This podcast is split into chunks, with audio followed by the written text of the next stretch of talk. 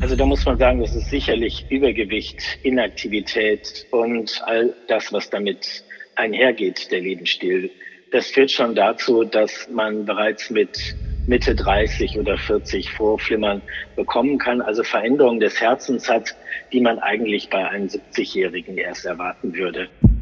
Generell ist es so, Bewegung kann das Vorflimmern genauso wie Gewichtsabnahme entscheidend beeinflussen. Impuls. Impuls. Wissen für Ihre Gesundheit. Wir sprechen mit Herzspezialisten und Herzpatienten locker und lehrreich über das zentrale Organ, unser Herz. Denn Ihre Gesundheit ist uns eine Herzensangelegenheit. Impuls. Impuls. Der Podcast der Deutschen Herzstiftung. Für alle, die mehr über ihr Herz wissen wollen.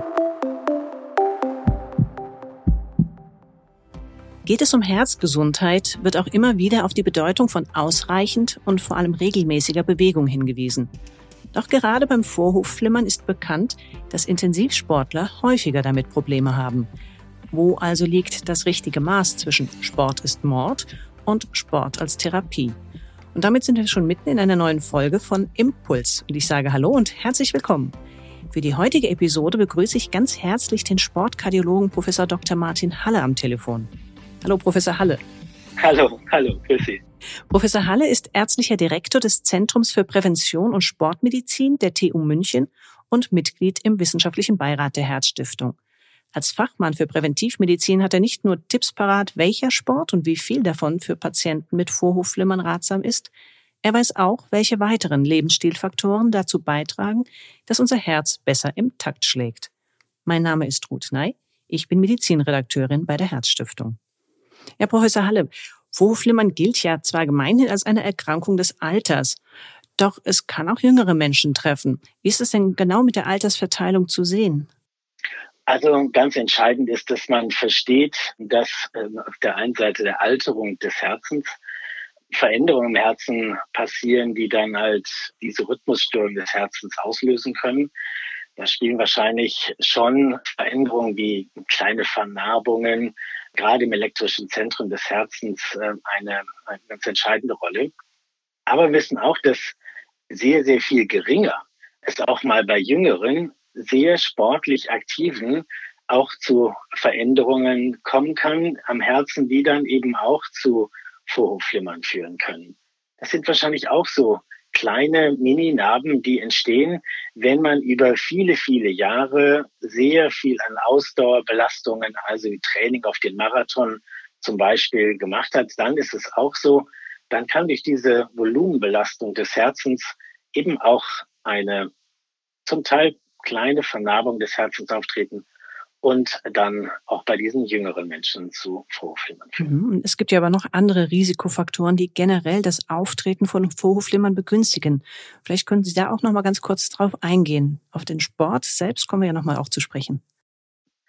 Ja, da ist es so, dass diese Risikofaktoren, wie wir sie nennen, für das Vorhofflimmern, die sind eigentlich all in die Richtung ausgerichtet, dass es eben zu dieser Narbenbildung am Herzen im elektrischen Zentrum kommt. Man kann sich das sehr gut vorstellen, dass einer der Treiber überhaupt der Bluthochdruck oder die Hypertonie ist. Und wenn man sich das so vorstellt, ist der Druck im Herz-Kreislauf-System erhöht. Das Herz ist dann äh, stärker beansprucht. Es muss stärker pumpen.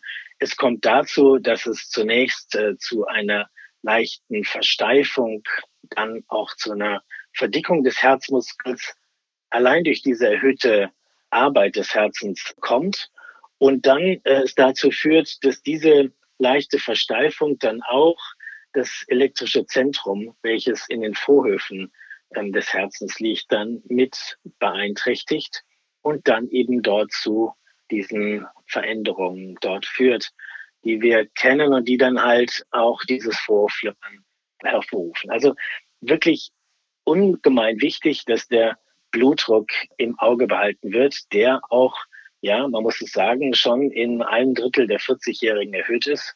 Und da spielen natürlich auch andere Faktoren eine Rolle. Übergewicht als eine der entscheidenden, die auch den Blutdruck nach oben treiben oder auch salzreiche Ernährung vor allen Dingen oder Alkohol. und natürlich auch die fehlende Aktivität oder Inaktivität, die dann über den erhöhten Körperumfang dann auch zu erhöhtem Blutdruck gleichermaßen auch zu Diabetes führt und dann eben auch beide Faktoren, Blutdruck und Diabetes, dann vor allen Dingen auch dieses äh, Vorhofflimmern dann hervorrufen kann. Es sind also ganz viele Faktoren, die tatsächlich durch unseren Lebensstil auch mit begründet sind. Gibt es unter diesen Faktoren welche, die auch gerade bei jüngeren Menschen besonders stark dann das Vorhofflimmern triggern können? Also da muss man sagen, das ist sicherlich Übergewicht, Inaktivität und all das, was damit einhergeht, der Lebensstil. Das führt schon dazu, dass man bereits mit Mitte 30 oder 40 Vorflimmern bekommen kann. Also Veränderungen des Herzens hat, die man eigentlich bei einem 70-Jährigen erst erwarten würde. Sodass man schon sagen kann, ja, mit Lebensstil kann man, und man geht davon aus, wahrscheinlich 70 Prozent aller Vorflimmerereignisse verhindern. Das ist schon eine stolze Zahl. Welche von diesen jetzt genannten Lebensstilfaktoren oder beziehungsweise wenn man sie ändert, hat denn den größten Effekt darauf, dass das Vorhofflimmer nicht auftritt beziehungsweise sich nicht wiederholt? Ist es eher der Alkoholverzicht, die Gewichtsreduktion, mehr Bewegung? Da ist es sicherlich so in der Reihenfolge zu sehen, wenn man übergewichtig ist, dann ist die Gewichtsabnahme sicherlich das Entscheidende. Das ist dann gefolgt von Aufnahme körperlicher Aktivität, die das dann Vorflimmers Auftreten verhindern kann und Alkohol entsprechend durchaus auch. Aber in der Reihenfolge kann man diese Faktoren sehen. Wenn auch Ihnen die Herzgesundheit wichtig ist, werden Sie Mitglied der Deutschen Herzstiftung. Infos dazu finden Sie im Internet unter herzstiftung.de. Sie hatten es eingangs auch schon mal erwähnt, dass Marathonläufer unter Umständen eher sogar dazu neigen, Probleme durch Vorhofflimmern zu bekommen. Jetzt läuft natürlich nicht jeder Marathon. Gibt es denn so eine Grenze, wo man sagt, da wird Sport auch zu viel? Ja, also man muss vor allen Dingen sagen, also der Sport, äh, den der, sagen wir, der aktive Freizeitsportler durchführt, der führt äh, meistens nicht zu Veränderungen am Herzen die dann auch so etwas wie Vorflimmern auslösen können. Also da muss man keine Angst haben. Ganz im Gegenteil, man sollte sportlich aktiv sein, weil man weiß, dass damit die Herzgesundheit deutlich steigt. Es geht ja nicht nur um das Vorflimmern, das man verhindert, sondern eben auch, dass Arterienverkalkung weniger auftritt und insgesamt halt ja die Erkrankungen, die mit dem Herzen, Herzmuskelschwäche zum Beispiel oder anderes, dass das eben durch äh, Bewegung einfach äh, verhindert werden kann. Sicherlich ist es so, dass man bei denjenigen, die jetzt wirklich im Freizeit- oder auch Leistungssport sehr viel Ausdauersport machen, fünf, sechs, sieben Mal die Woche über eine Stunde oder länger, das sind diejenigen, die dann halt ein etwas erhöhtes Risiko haben. Das Fazit ist, ja, kann sein, kann auftreten, muss man auch in gewisser Weise bei den sehr vereinzelten damit rechnen, aber generell ist es so, Bewegung kann das Vorflimmern genauso wie Gewichtsabnahme entscheidend beeinflussen. 10 bis 20 Prozent Risikoreduktion ist damit möglich. Jetzt ist die Frage, wie viel Sport brauche ich denn? Also die WHO empfiehlt ja mindestens dreimal die Woche, 30 bis 45 Minuten. Gilt das generell auch, wenn man sagt, ich möchte Vorhofflimmern vorbeugen?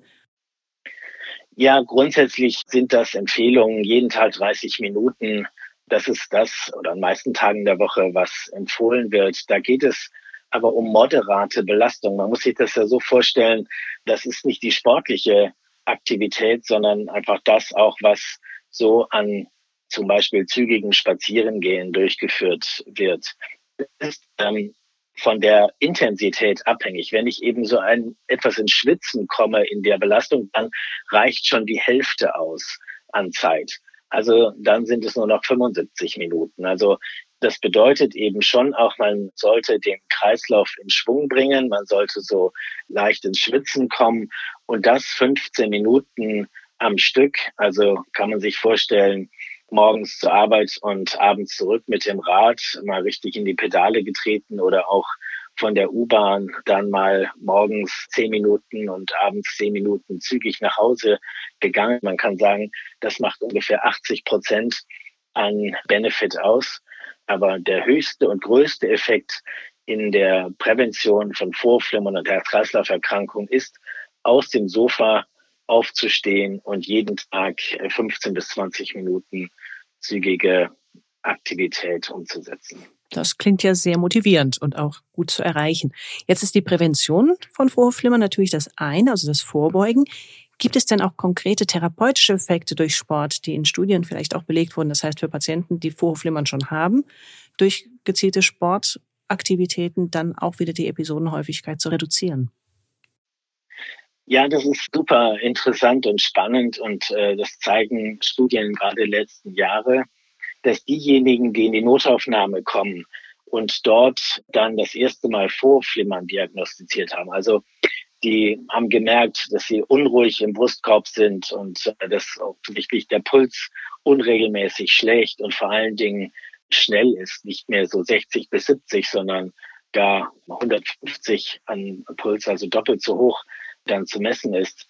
Und wenn die dann ins Krankenhaus gehen und dann sagt der Arzt oder die Ärztin, sie haben Vorflimmern, dann kann man selber sehr viel machen. Wenn mal der Puls wieder entweder eigenständig oder mit Medikamenten oder durch Elektroschock dann wieder in den normalen Rhythmus gelangt, dann ist es total wichtig, dass man dann das Leben wieder in die Hand nimmt und sagt, jetzt ändere ich meinen Lebensstil. Wenn wir wissen, dass das zweite Ereignis vorflimmern bei denjenigen, die Gewicht abnehmen, so ungefähr 10 Prozent von ihrem Gewicht. Also wer 100 Kilo wiegt, dann 10 Kilogramm Gewichtsabnahme. Und diejenigen, die dann gleichzeitig auch sagen, Mensch, ich mache das mit diesen 15 bis 20 Minuten Bewegung am Tag, dass diejenigen um die 30 bis 40 Prozent über die folgenden fünf Jahre weniger vorflimmern und neue Episoden dann bekommen. Und das ist wirklich dramatisch. Ja, dieses Vorflimmern ist ja so, das gibt so einen Zyklus, der schleicht sich zu einem. Kriegt man das das erste Mal und dann dauert es ein Jahr, bis ich das zweite Mal bekomme und dann nur ein halbes Jahr, bis ich das dritte Mal bekomme und dann geht es immer schneller. Und wenn man erstmal in diesem ja, Circulus viciosus, diesem Teufelskreis ist, dann wird es dann irgendwann dazu kommen, dass man dann eben therapiert werden muss mit einem Katheter, Ablation oder dann Medikamente nehmen muss, die dann eben die Gerinnung hemmen und so weiter. Das ist dann, wie man so schön sagt, nicht mehr ganz so lustig. Und deswegen ist es so entscheidend, dass man versteht, dass das Lebensstil-Konzept gerade nach dem erstmaligen Vorflimmern nicht zu spät ist. Da kann man total reingehen sein Leben ändern, aber man hat dann auch wirklich diese positiven Effekte, die ich dargestellt habe. Mhm. Das heißt also, wenn es dann erstmal schon mal weiter fortgeschritten ist, man vielleicht sogar erste Anzeichen einer Herzinsuffizienz hat, dann wird das schon durchaus schwieriger. Oh, ganz entscheidend. Aber man muss sagen, es ist nie zu spät. Trotzdem braucht es dann natürlich auch so einen richtigen Ruck und auch eine totale Umstellung. Und dann funktioniert es aber sehr, sehr gut. Mhm. Also es gab ja auch vor einem Jahr, glaube ich, eine Publikation, wo nachgewiesen wurde, dass tatsächlich durch Gewichtsreduktion und Sport zumindest auch noch selbst nach einer Katheterbehandlung dann die Prognose sich dann bessern lässt, wenn man nochmal dann, wie Sie sagten, in die Pedale tritt und richtig aktiv wird. Auch das ist so, weil es nämlich schon äh, verstanden sein muss. Also die Elektrik am Herzen, die ist durch offensichtlich Strukturveränderungen so äh, geschädigt, dass es eben da zu diesen kreisenden Erregungen kommt. Die kann man zwar mit dem Katheter dann durch weitere Narben einschließen und somit irgendwie unschädlich machen. Das heißt aber nicht, dass es nicht an anderer Stelle wieder auftreten kann. So dass das eben wichtig ist, dass die ja, die Reize, die eigentlich dazu führen, erhöhter Blutdruck zum Beispiel oder auch bei Übergewicht ist es so, das sind Botenstoffe aus dem Fettgewebe, die dann am Herzen zu einer Versteifung, Narbenbildung führen. Die Sachen, die müssen unterdrückt werden und dafür ist es wichtig, Gewicht abzunehmen, weil dann diese Entzündungswerte nicht mehr im Blut äh, in gleicher Weise zirkulieren und dann eben am Herzen nicht mehr ihre negativen Effekte auswirken können. Mhm. Und man weiß ja, Gewichtsabnahme in Kombination mit Bewegung klappt natürlich meistens auch viel besser und anhaltender. Kann man ja. denn auch durch eben Bewegung oder auch Gewichtsreduktion in Kombination nicht nur die Lebensqualität verbessern, denn Vorhofflimmern-Episoden belasten ja extrem dann auch die Lebensqualität. Gibt es auch Studien, die sogar vielleicht eine Lebensverlängerung herausgefunden haben? Ja, das ist jetzt äh, nicht auf das äh, Vorflimmern bedingt für Patienten, die, die entsprechende Episoden hatten. Aber man weiß schon, ja, dass vor allen Dingen die Phase, in der eben Krankheiten nicht mehr da sind oder auch Gebrechlichkeit, kognitive Störungen, dementielle Veränderungen, all das ist ein multifaktorielles Geschehen, was eben durch normales Gewicht einhalten und Bewegung, entsprechende Ernährung auch einzuhalten, dann auch im hohen Alter dann noch bewahrt werden kann. Also davon bewahrt werden kann, dass man eben diese Sachen nicht bekommt. Die Lebensverlängerung, das mag sicherlich in, in ein paar Monaten, Jahren vielleicht auch zu messen sein, aber das ist nicht das Entscheidende, sondern vielmehr von Erkrankungen, gerade was die Herzerkrankungen, aber natürlich auch andere Tumorerkrankungen oder neurologische Erkrankungen betrifft. Also die Lebensjahre mit der entsprechenden Qualität zu versehen, ist eigentlich das Hauptziel. Absolut, ja. Ja, vielen Dank für diese Einschätzung und Antworten, Professor Halle. Ja, gerne, sehr gerne. Wir können als Impuls mitnehmen aus diesem Gespräch. Sport ist sehr gut geeignet, um Vorhofflimmern vorzubeugen. Und auch in der Therapie hat Sport inzwischen einen festen Platz. Man könnte fast sagen, es ist eines der besten Medikamente gegen Vorhofflimmern. Vor allem in Form eines moderaten Ausdauertrainings. Allerdings kann es wie eine Arznei auch Nebenwirkungen haben.